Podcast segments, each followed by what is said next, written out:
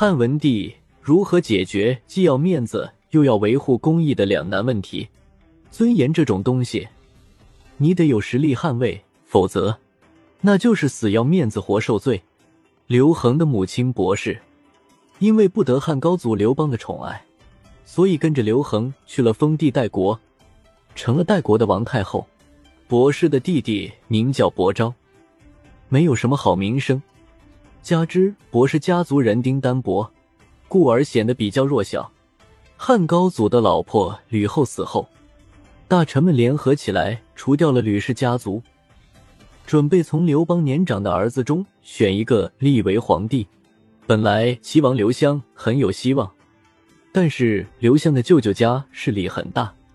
大臣们畏惧再出来一个强大的外戚集团，所以只好放弃。这样一来，代王刘恒就成了候选人，也就是汉文帝。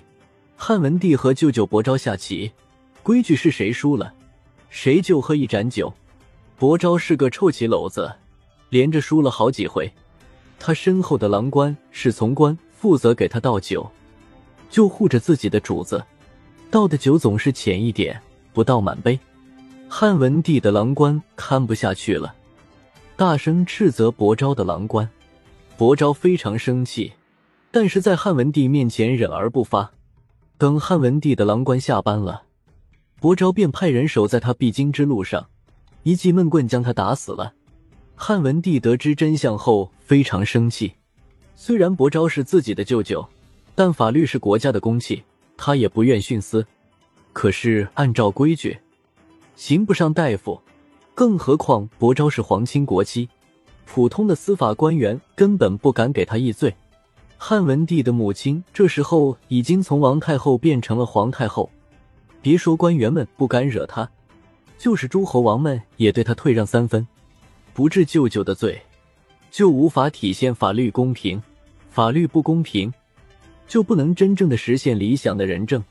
汉文帝想让舅舅悔罪，就派了大臣去陪伯昭饮酒，并直白的告诉他，希望他能自裁谢罪。伯昭仗着自己是皇太后的弟弟，当今皇上的舅舅，根本不把大臣的话当一回事儿。汉文帝见舅舅不上道，只好出了一个怪招，他让大臣们穿上校服，去伯昭的府上吊孝。伯昭家没有人去世，却来了这么一帮人吊孝。其目的不言自明，伯昭明白了汉文帝的意图，只好自尽了。这下演戏成真，汉文帝的目的也达到了。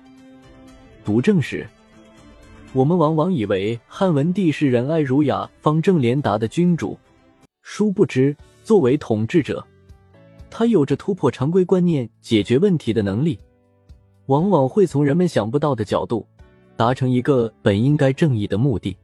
当然，汉文帝的做法既维护了法律的严肃性，使伯昭受到应有的惩罚，也维护了其母伯太后的尊严。如果皇就被判极刑，下诏处死，汉文帝的威望也会受到冲击。他用这种异于常人的思维方式，解决了一个两难问题。